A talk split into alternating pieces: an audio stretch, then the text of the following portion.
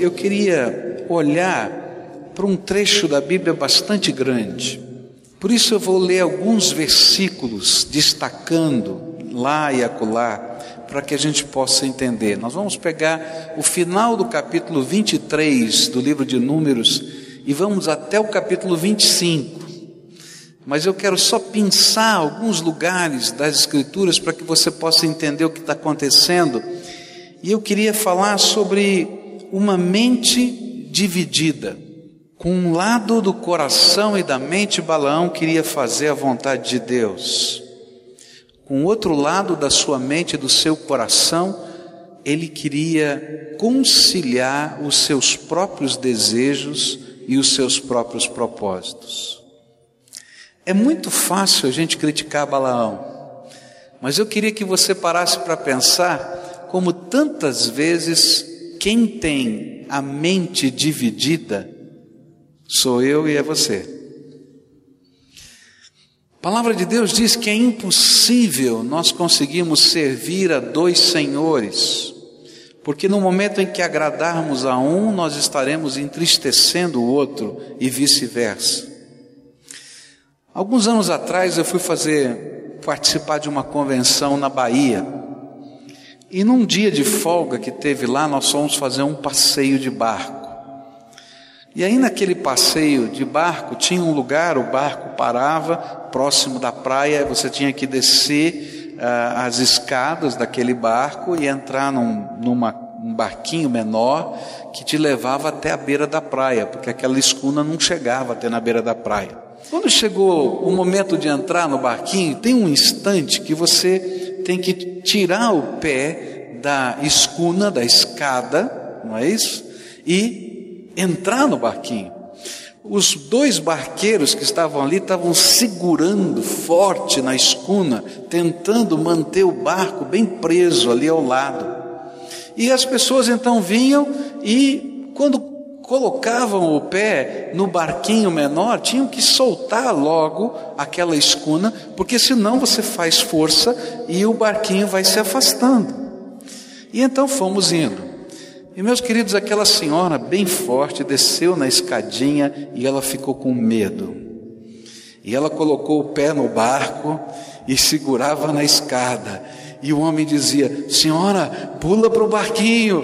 E ela dizia: Eu estou com medo. E ela dizia: Senhora, pula para o barquinho. E os dois barqueiros fazendo força, fazendo força. E o barquinho começou a se afastar. E de repente a senhora lum, afundou. E aí todo mundo tentando levantar a senhora e trazer para dentro do barquinho de novo. Mas essa figura não me sai da mente, porque toda vez que a gente tem uma mente dividida, onde uma série de coisas estão misturadas dentro do nosso coração e o nosso foco de servir a Deus não é colocado como prioritário e como único, nós vamos viver a experiência daquela senhora. Em algum momento nós vamos afundar. E essa é a história de Balaão. Querem ver? Olha só que coisa interessante. Eu queria começar com você no capítulo 23, nos versículos 34 e 35. Balaão disse ao anjo do Senhor: Pequei, não percebi que estavas parado no caminho para me impedires de prosseguir. Agora, se o que estou fazendo te desagrada, eu voltarei. E então o anjo do Senhor disse a Balaão: Vá com os homens, mas fale apenas o que eu lhe disser. E assim Balaão foi com os príncipes de Balaque. A gente vai lendo esse texto assim, puxa, que homem, que profeta. Ele veio da, da magia, da feitiçaria, agora ele está conhecendo a Deus, ele está tendo temor do Senhor, e ele reconhece que o coração dele estava dividido, ele se firma e diz: Não, eu vou fazer aquilo que Deus mandar. E de fato ele começa. E à medida que a gente vai lendo a palavra de Deus, a gente vai vendo como o Senhor vai é, se alegrando nesse homem. Olha só que coisa interessante. Ele vai dizer, eu vou pensar vários versículos da Bíblia, onde ele vai colocar algumas afirmações tremendamente santas e tremendamente corretas. Quando ele se encontra com Balaque, ele diz assim: Direi somente o que Deus puser em minha boca. Balaque queria comprar uma bênção, disse: Estou pronto para pagar, tá jóia? Não, eu só posso dizer o que Deus puser na minha boca. Depois ele vai dizer: Como posso amaldiçoar a quem Deus não amaldiçoou? E como posso pronunciar ameaças contra quem o Senhor não quis ameaçar? E mais lá na frente, ele começa a olhar para o povo de Deus e entender que aquele povo era separado, um povo comprometido com Deus, e ele faz uma oração interessante. Ele diz assim: Morra eu a morte dos justos, e seja o meu fim como o deles. Ah, eu quero estar no meio desse povo, eu quero fazer parte desse povo santo. É isso que ele está dizendo. E quando ele foi repreendido pelo rei, porque cada vez que o rei pedia para amaldiçoar, Balaão vinha e abençoava e dizia: Mas o que, que é isso? Eu estou pagando o teu serviço, você vem aqui e além de não amaldiçoar, abençoa, que negócio é esse? E ele vai repetir: Será que não devo dizer o que o Senhor põe em minha boca? E na segunda tentativa que o rei fez para que ele amaldiçoasse o povo de Israel, olha só o que ele vai dizer: Deus não é homem para que minta, nem filho de homem para que se arrependa.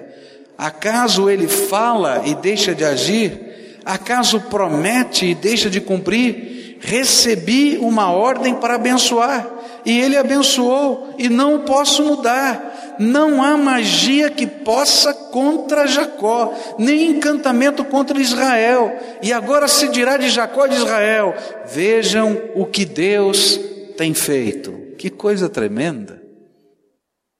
E quando Balaque ouviu tudo isso, ele disse: Olha, se você não pode amaldiçoar esse povo, pelo menos não abençoa, né? Afinal de contas, estou pagando seu serviço e ainda vou pagar para você abençoar? E olha só o que ele diz: Balaão respondeu: Não lhe disse que devo fazer tudo o que o Senhor disser? E não foi só isto. Em um dado momento, esse homem começou a perceber que as artes mágicas não podiam nem abençoar e nem amaldiçoar. E em meio a todo esse processo, ele abandona as artes mágicas e começa a buscar algo que só o Espírito Santo pode nos dar, que é a revelação, a demonstração da presença de Deus. E olha só o que a Bíblia diz no capítulo 24, verso 1. Quando Balaão viu que agradava ao Senhor abençoar Israel, não recorreu à magia como nas outras vezes, mas voltou o rosto para o deserto, e então viu Israel acampado tribo por tribo, e o Espírito de Deus veio sobre ele. E ele pronunciou este oráculo, palavra de Balaão, filho de Beor, palavra daquele cujos olhos veem claramente, palavra daquele que ouve as palavras de Deus, daquele que vê a visão que vem do Todo-Poderoso, daquele que cai prostrado e vê com clareza. Queridos, que mudança! Se você começa a comparar as profecias anteriores de Balaão com essa, ele está dando um testemunho. Lembram da mula?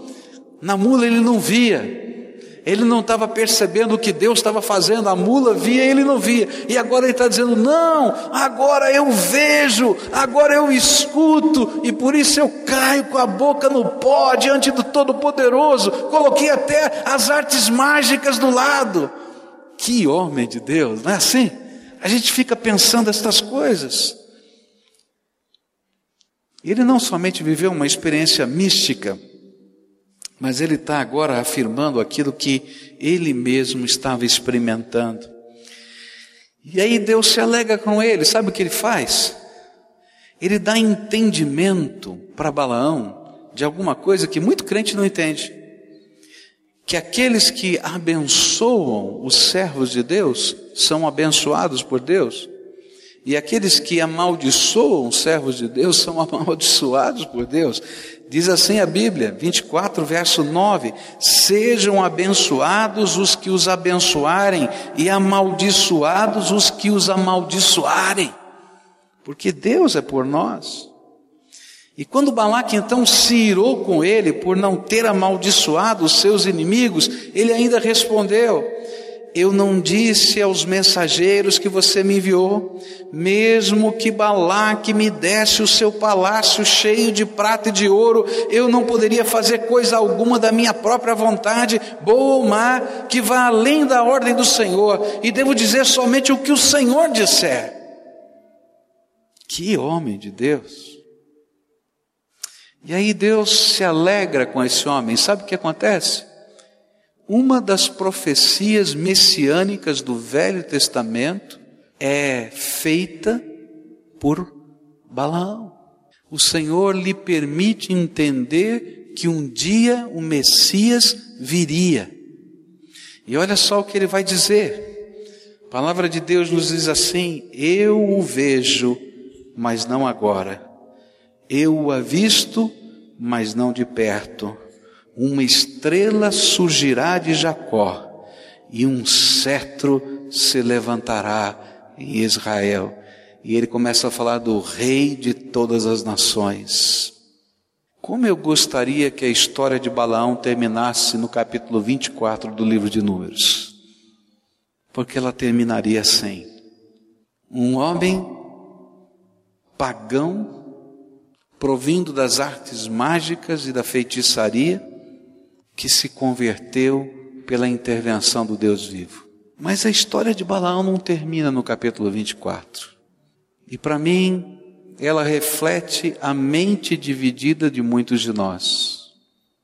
Porque se a gente olhar para a história das nossas vidas, nós vamos encontrar muitos momentos como este, onde as marcas de Deus se colocaram de uma maneira tão preponderante, tão incrível, que nós mesmos nos tornamos testemunhas para outras pessoas da grandeza de Deus. Mas não foi assim. A sua história continua e ele se despede do rei Balaque, desce a montanha com a intenção de ir para sua casa a mais de 1.400 quilômetros de onde ele estava. Mas alguma coisa de novo acontece dentro do coração de Balaão. E quando ele está lá embaixo, no vale, antes de começar a sua jornada, ele faz algo que só poderia ter sido inspirado pelo próprio Satanás. Ele começa a pensar: vou ter que voltar 1450 quilômetros com a minha jumenta e os dois servos que vieram comigo sem comitiva e sem grana. Estou falido. Três meses de viagem. E ele começa a pensar como é que ele poderia compatibilizar aquilo que ele tinha prometido para Deus, que só falaria a vontade de Deus e só faria aquilo que era a vontade de Deus, com a possibilidade de levar algum dinheiro para casa. E no meio dessa luta interior, parece uma ideia tremenda para Balaão. Ele não amaldiçoaria, porque Deus não queria, ele não podia. Ele não profetizaria nada que Deus não mandasse. Mas ele podia explicar para aqueles homens como é que Deus trabalha. E eles poderiam usar o conhecimento que receberiam desse profeta contra os filhos de Israel. E aí então ele fala com um dos reis de Midian. E esse rei de Midian tem uma filha que é sacerdotisa de Baal Peor. O rei chama-se Zur e a sua filha chama-se Cosbe. A sacerdotisa do templo de Baal Peor era uma prostituta cultual. E muito provavelmente o nome dela era um nome eclesiástico, um nome dado por causa da sua função. E Cosbe, se a gente fizer a tradução desse nome, significa mulher sexy mulher cheia de curvas, literalmente. Ela controlava dentro desse templo de Baal Peor, naquela região, naquela montanha, um prostíbulo. E aí então Balaão fala para Azur e fala para Cosbe: ninguém pode amaldiçoar esse povo, porque ele é bendito de Deus. Mas esse Deus é Deus Santo. É um Deus que leva a sério a santidade dele e do seu povo. Por isso, se você levar esse povo a se prostituir e levar esse povo a adorar os seus ídolos, Deus mesmo vai amaldiçoar o seu povo.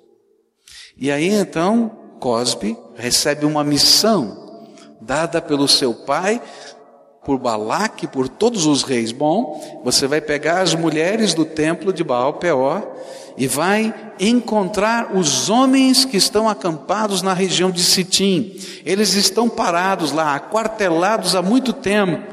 Era o exército que estava ali parado. E vocês vão convidá-los a terem relações sexuais com vocês. E quando eles estiverem tendo as relações sexuais com vocês, vocês farão os rituais de adoração a Baal Peor. Porque lembra, a prostituição e a adoração a ídolos eram ligadas e ela era sacerdotisa desse tempo. E a história vai ser contada no capítulo 25 do livro de Números. E a Bíblia diz que aquilo foi uma tragédia imensa porque aqueles homens foram seduzidos por aquelas mulheres e elas tinham em mente claramente o que deveriam fazer, a ponto de Cosbe pegar um dos, dos soldados, um dos comandantes daquele pequeno agrupamento militar e induzi-lo a ter relações sexuais com ela, não mais no templo de Baal Peor. Lembra qual era o propósito? Que Deus amaldiçoasse aquela nação. E aí eles vão escondidos para dentro do tabernáculo de Deus. E lá dentro do tabernáculo de Deus eles começam a ter relações sexuais. E naquela mesma hora, a palavra de Deus diz que naquele mesmo momento em que o seu tabernáculo estava sendo profanado, em que esse sentimento é, de não santidade se espalhava pelo seu povo, Deus olhou para aquele seu povo e se desagradou dele, e se irou dele, para com ele. E a Bíblia diz que Deus lançou uma peste, nós não sabemos exatamente o que foi isso. Deus lançou alguma enfermidade que consumiu naquele dia 24 mil homens do exército de Israel. Um dos sacerdotes, Finéias, neto de Arão, viu Cosbe e Zinri, esse oficial do exército de Israel, dentro do tabernáculo. E ele olhou para o lado de fora e a Bíblia diz que o povo chorava do lado de fora do tabernáculo porque a peste estava se propagando. E ele não teve dúvidas, entrou dentro do tabernáculo com uma lança e matou os dois dentro do tabernáculo. E a palavra de Deus veio a Moisés dizendo: Eu aprecio o zelo de Finéias, porque ele entendeu que eu sou um Deus santo. Queridos, que história complicada. A gente olha para tudo isso aqui e a gente fica perguntando para a gente, mas é o mesmo homem? É o mesmo Balaão que está nessas duas histórias? Como é que um homem que viveu as experiências que Balaão viveu pôde mudar tanto? Como é que um homem que experimentou o que Balaão experimentou e que testemunhou o que ele testemunhou, eu sou agora o que vejo, eu sou agora o que escuto, eu sou agora aquele que me prostro com a boca no pó diante do Deus vivo? Como eu posso entender uma coisa dessa? Eu acho que essa é a pergunta mais difícil para a gente responder. simplesmente porque a sua resposta tem a ver com aquilo que acontece com você. Como é que você que vive uma experiência profunda com Deus e conhece o sabor da graça de Deus, pode às vezes se tornar um instrumento do diabo? Se a gente começa a olhar para a nossa vida, a gente pergunta: será que existiram ou existem marcas de Deus em nós? Com certeza você vai dizer: Ah, eu me lembro, Deus já fez isso, Deus já tocou, Deus já falou. E a pergunta é: então como é que às vezes você que viveu tudo isso pode voluntariamente fazer aquilo que desagrada a Deus? O que faz você ir contra todas as maravilhosas experiências que marcaram a sua vida? Eu não sei se eu tenho a resposta para todas essas perguntas. Eu creio que eu não as tenho. Mas quando eu olho para a vida de Abraão, eu posso ver pelo menos algumas das possibilidades daquilo que estava acontecendo no coração dele. A primeira delas é que Balaão tinha uma mente dividida. Racionalmente, ele conhecia, mas interiormente ele não estava transformado. Grande parte da sua natureza não estava colocada aos pés do seu Senhor. E aí, ele tinha vivido grandes experiências, mas ele não tinha feito todas as entregas. E eu encontro um paralelo muito interessante desse fato na Bíblia, onde há um lugarzinho nos evangelhos, alguns comentários nos evangelhos que para mim mexe com o meu coração. Um deles diz assim que as multidões criam em Jesus, mas Jesus não acreditava nas multidões. Quantas vezes a nossa oração, a nossa decisão, a nossa busca, ela é só de um pedaço da nossa vida. E tem tantas áreas da nossa vida que nós não queremos que Deus mexa. E nós não queremos que Deus coloque a sua mão e nem transforme, porque na verdade nós gostamos e amamos o pecado que nos assedia. E se nós imaginarmos que Deus vai arrancar de nós aquilo, nós nos sentimos tão pequeninos que ficamos na dúvida se queremos ou não que Deus nos toque. E aí a gente tenta de viver um tipo de fé muito estranha, muito controvertida, onde eu venho ao culto, eu canto, eu celebro a Deus, eu oro, eu festejo, mas eu tenho uma parte da minha vida que eu não quero que Deus mexa. Sabe o que é uma mente dividida? Quando a gente quer flexibilizar ou compatibilizar o que é santo com o que não é santo. E quando a gente faz isso, a gente se torna instrumento do diabo. Está entendendo? E a gente acaba fazendo o que Deus não pode aprovar. E esse é um tipo de cristianismo que um dia Deus vai precisar pesar a sua mão fortemente. Não dá, não funciona.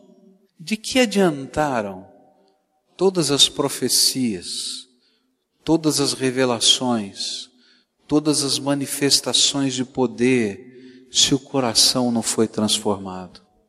A segunda coisa que vem à minha mente sobre o que poderia ser a causa, é que essa mente dividida, essa dupla natureza, faz com que nós sejamos donos do nosso nariz. E toda vez que eu quero ser dono do meu nariz, Deus não pode ser o Senhor da minha vida. Talvez essa seja uma das lições difíceis para todos nós. Você não é dono do seu nariz, querido. Você não é dono do teu passado porque já passou. Você não é dono do teu futuro porque ainda não chegou. E vou dizer, nem do presente, porque o único presente que você é dono é o segundo em que ele está acontecendo, porque nem o presente desse instante você é dono. Mas às vezes nós queremos viver como se nós fôssemos os donos, ou como se nós tivéssemos a capacidade de gerenciar a nossa vida, a nossa história, e a gente não tem capacidade para fazer isso. E toda vez que a gente tenta gerenciar do jeito da gente, a gente quebra a cara, e mais, algumas vezes se torna instrumento de Satanás na vida de outras pessoas. Sabe quando é que a gente se torna instrumento de Satanás na vida das pessoas? Quando por causa da nossa palavra, da nossa vida, da nossa atitude, do nosso gesto, nós nos tornamos obstáculo para que alguém sirva a Deus. Alguém olha para nós e diz assim: para ser crente como aquele cara, eu prefiro ser incrédulo.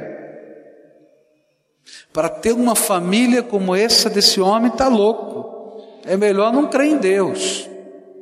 Para ser um patrão como esse patrão, está louco, não dá. Quando a gente quer ser dono do nosso nariz e a gente não faz as coisas do jeito de Deus, a gente se torna instrumento de Satanás e pedra de tropeço no meio do caminho. E a Bíblia diz alguma coisa muito séria. Diz assim: olha, se você é pedra de tropeço para alguém, toma cuidado, porque o juízo de Deus vem sobre você.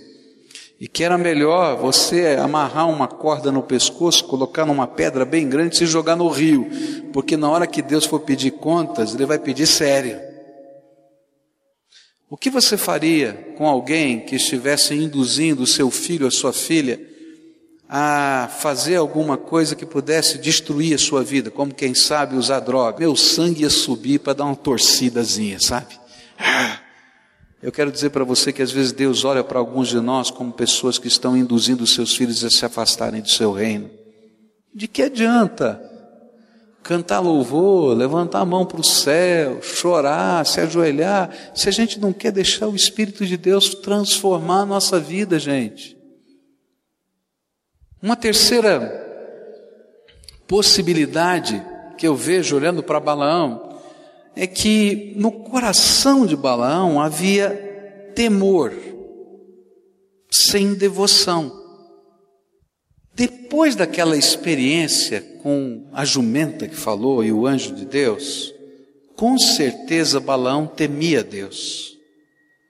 Mas será que ele amava a Deus mais do que tudo? O primeiro mandamento das Escrituras é esse: amarás o Senhor teu Deus de todo o teu coração, com todas as tuas forças e com todo o teu entendimento. A psicologia nos diz que quando a gente vive uma vida de regras, de atitudes que representam apenas o medo que a gente tem da punição. Normalmente, quando a gente olha para o lado, olha para o outro e não tem ninguém nos vendo, aquilo ainda não é um valor dentro do nosso coração, a gente quebra as leis. E eu imagino isso. Bom, desci da montanha, balão estava lá embaixo, já falei tudo que Deus mandou falar, estou indo para minha casa, que bom, que maravilha. Bom, agora se eu puder levantar uma graninha agora, tá bom, né? Então ele olhou por um lado, olhou para o outro, diz: Olha, amaldiçoar não posso, mas posso te dar uma dica. Agora a dica vale grana, quanto? O que você quiser, Balão. Só que fica aí para ver se funciona. E nessa hora, ele flexibilizou o seu temor. E quantos de nós somos aquele tipo de crente que só vive uma vida santa se tiver alguém olhando para a gente? Daquele que, quando está fazendo uma coisa errada, e vê chegar um irmãozinho na rua, muda de lado. e se esconde, ou vira as costas para ninguém ver. Gente, o Deus Todo-Poderoso está vendo, você vai se esconder dele? Será que tem algum lugar na face desta terra ou do universo que a gente possa se esconder do Deus vivo, santo e todo-poderoso? O que Deus quer é que você tema o Senhor, porque o temor do Senhor é o princípio de toda sabedoria, mas que esse temor do Senhor venha acompanhado de amor pelo Deus vivo, de interação de vida, e aí a entrega não é simplesmente a expressão do medo, mas é a expressão dos novos valores que foram incorporados dentro da minha história e dentro da minha vida. Ah, Balaão. Ah, Balaão. Você precisava ter amado Deus que se revelou a você. Mas eu diria para você, querido, você precisa amar o Deus que tem lhe amado primeiro. E é por causa do amor que sentimos ao Senhor é que nós damos passos de fé. Eu fico pensando na, na dinâmica da família e como algumas coisas são ruins de se fazer. Eu ainda não vi ninguém dizer que gosta de trocar fralda suja de bebê. Ah, eu adoro trocar uma fraldinha suja de bebê. Você gosta? Eu ainda não vi. Né? aquelas bem pesadinhas, cheirosas que só. Mas sabe o que é que nos leva a fazer isso? É a gente ama a pessoa que está ali.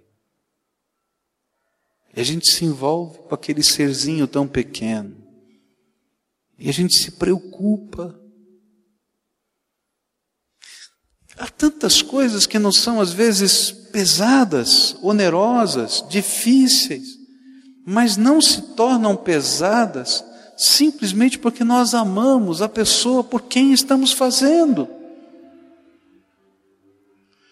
E Deus está querendo nos ensinar que quando a gente vive um tipo de fé, onde a gente só está preocupado com o policiamento das pessoas, da igreja, da comunidade, né? sem se perceber que a gente está olhando para Deus todo dia, toda hora, e que nós estamos ferindo o coração de Deus com os nossos pecados. Há um trecho no Velho Testamento que me impressiona, quando Natan procura Davi, e Natan diz uma coisa assim que toda vez que eu leio aquilo mexe com o meu coração. Por quê? Você envergonhou o nome de Deus diante dos seus inimigos. E eu fico imaginando Deus lá no céu, e os inimigos, Satanás, que é o acusador, tu vai derramar graça para esse cara aqui, olha só. Ele não ama você, não, ele está só preocupado com o que você pode dar de bênção. Está vendo? Olha aí. E o acusador está sempre dizendo ao pai que não vale a pena ele derramar graça. Graças a Deus que Deus não ouve isso. E ele continua derramando graça. Mas o nome do Senhor não é honrado. Eu fico pensando, por quê? Eu ainda acho que um pouquinho de orgulho espiritual estava no coração de Balaão. Às vezes nós nos imaginamos tão abençoados, tão sábios, tão fortes, tão capazes, que a gente não quer prestar conta da nossa vida para ninguém. Esse é um dos temores do meu coração. Quando eu vejo as nossas revistas aí seculares falando dos escândalos evangélicos, eu fico pensando como é que pode acontecer isso? Meus irmãos, sabe por que acontece? É porque às vezes nós, como homens, como servos de Deus, não entendemos que somos só homens e que precisamos prestar contas uns aos outros, porque essa é a maneira do Espírito Santo de Deus também nos checar. No dia que você não quiser prestar conta da tua vida para mais ninguém, eu temo que você está na beirada do abismo.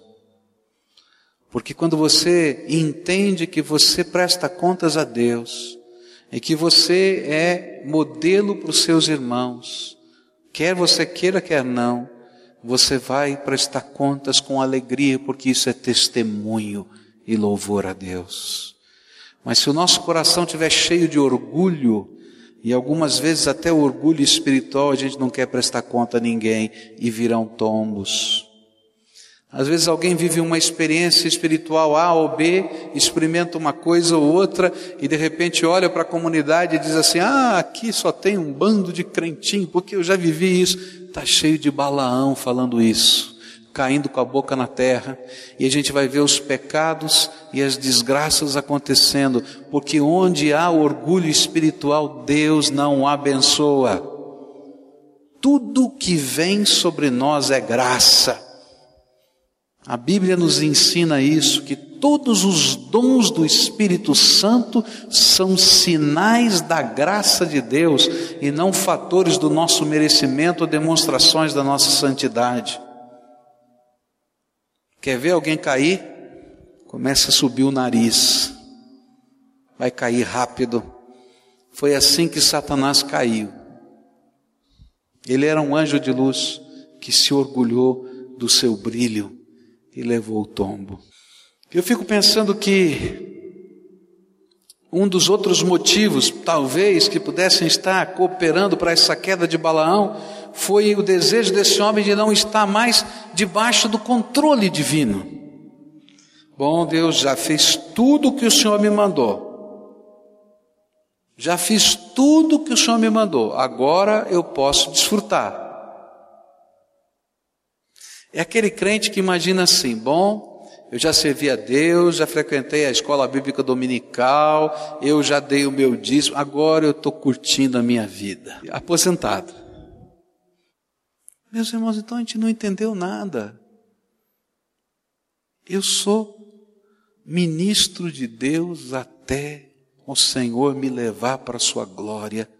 E quando Ele me levar para a sua glória, eu vou ser promovido para outro ministério. E para o resto de toda a eternidade eu servirei o meu Deus com alegria. Se tem uma coisa que eu fico pensando é, quando eu não for mais capaz de pregar, quando eu não for mais capaz de dirigir uma igreja, porque a gente sabe que o corpo da gente não corresponde, e um dia a gente vai ter que dizer, não sou mais capaz. Eu peço a Deus, dá-me sabedoria para perceber esse dia Dá-me sabedoria para entregar aquilo que é teu e não é meu, mas me mostra o futuro, porque eu não quero parar de servir o Senhor enquanto eu estiver respirando. Eu me lembro de uma senhora que tinha uma doença degenerativa, e essa senhora, essa doença ia cortando é, toda a capacidade de mobilidade dessa mulher. Numa conferência que eu fui, pastor dessa igreja me levou para visitá-la. Nessa altura, essa irmã, ela não conseguia mexer os seus braços, mais não conseguia mexer suas pernas, ela só tinha um pouco de mobilidade na cabeça, mais nada. E ela era uma irmã tremendamente ativa, muito amada dentro daquela comunidade, e a comunidade queria saber o que, que elas podiam fazer para ajudar aquela irmã nesse momento tão difícil da vida. E uma mulher cheia do Espírito Santo, uma alegria que a gente não conseguia entender, daquelas que a gente visita pensando que vai levar um pouco de consolação e na verdade a gente sai consolado daquela visita. E aí, sabe o que aquela mulher tinha pedido de presente para a igreja? Um aparelho que ela podia colocar no seu ouvido, na sua boca, e ela podia fazer ligações telefônicas por comando de voz. E sabe o que aquela mulher fez? Sua família colocava diante de uma estante a lista telefônica da sua cidade. E ela ia ligando pessoa para pessoa da lista telefônica e ia conversando com aquelas pessoas e dizendo: Olha, eu sou membro da igreja tal, eu vivo uma enfermidade assim, e Deus colocou no meu coração o desejo de orar pelos meus vizinhos, pelos, pelas pessoas da minha cidade. E aquela mulher tinha um ministério de evangelismo pelo telefone. E alguém dizia assim: Mas está tudo errado. Aquela mulher está totalmente incapacitada. E quando ela começou a falar disso, ela disse para mim: Ninguém vai tirar a alegria do meu coração de servir o meu Deus.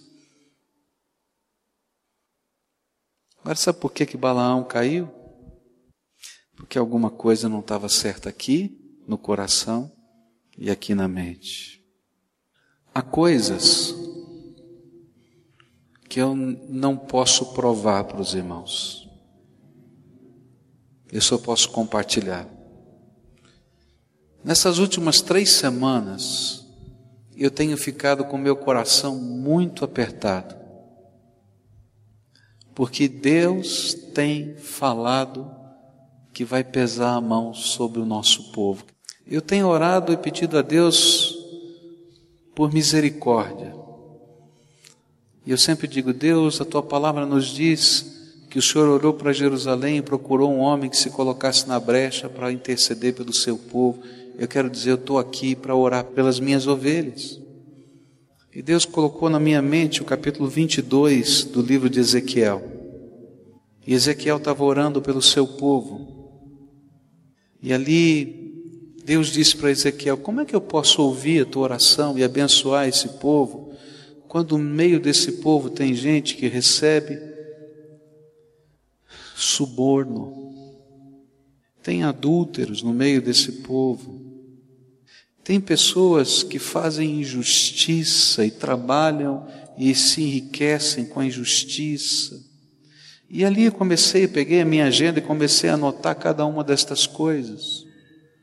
E na medida em que eu estava escrevendo, Deus me fazia lembrar pelo menos um ou dois casos que eu tinha atendido no gabinete pastoral exatamente dessas coisas. Eu continuei orando e pedindo, Deus, tenha misericórdia, mesmo assim. E aí Deus me deu a palavra de Ezequiel 33, ele disse assim: Meu filho, o pessoal vai no templo escuta você pregar. Leia lá Ezequiel 33, o final do capítulo, você vai entender o que eu estou falando. Escuta você pregar e às vezes até comenta: Ah, que maravilha! Mas eles agem como se tivessem ido a um show e ouvido um músico tocar, que toca bem, e dito que bom, mas nada muda no coração deles. Como eu posso abençoar esse povo? Então é com muito temor e com muito tremor o que falo o que estou falando agora. Eu sinto no meu coração que Deus vai começar a escancarar os nossos pecados. Eu sinto no meu coração que Deus quer fazer alguma coisa nova na vida dessa igreja, que Deus quer nos usar para a glória dEle, que Ele quer realmente que nós sejamos instrumento de transformação e avivamento nessa terra, não tenho dúvida. Mas para ele poder fazer isso, ele vai ter que trabalhar primeiro a gente. Eu não sei como é que você escuta essas palavras, mas eu as escuto com angústia e temor no meu coração. Mas se não houver mudança na tua vida, Deus vai pesar a mão sobre você. Porque, querido, não é uma experiência religiosa, não é uma manifestação carismática, não é o saborear de um momento que nos faz ser aprovados por Deus, mas é deixá-lo ser Senhor da nossa vida e permitir que Ele mesmo transforme o nosso coração. Pensa nisso. Porque essa é a palavra de Deus para a tua vida e para a minha vida. E eu não tenho dúvida, não tenho dúvida nenhuma do que eu estou falando para você. Falo com temor e com tremor diante de Deus. Mas falo consciente do que Deus tem falado e tocado no meu coração. Mas eu sei que Deus vai revelar isso dia a dia no meio dessa comunidade. Agora, o que Deus quer não é que você atenda mais um apelo. Deus quer é que você comece a tomar algumas atitudes práticas aí na tua vida. A pegar o lixo, jogar fora. A confessar os seus pecados e pedir misericórdia e perdão de Deus, e não somente oralmente, mas tomando atitudes no teu dia a dia.